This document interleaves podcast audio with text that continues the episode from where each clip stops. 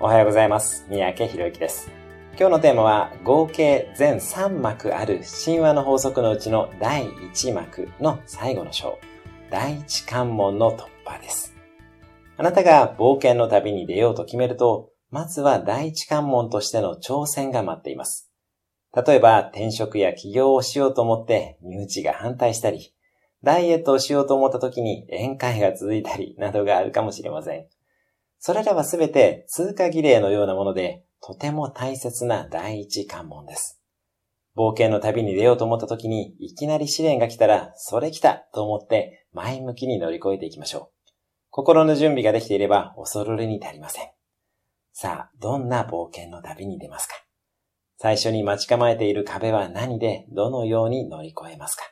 それによってあなたはどう成長できるでしょうか？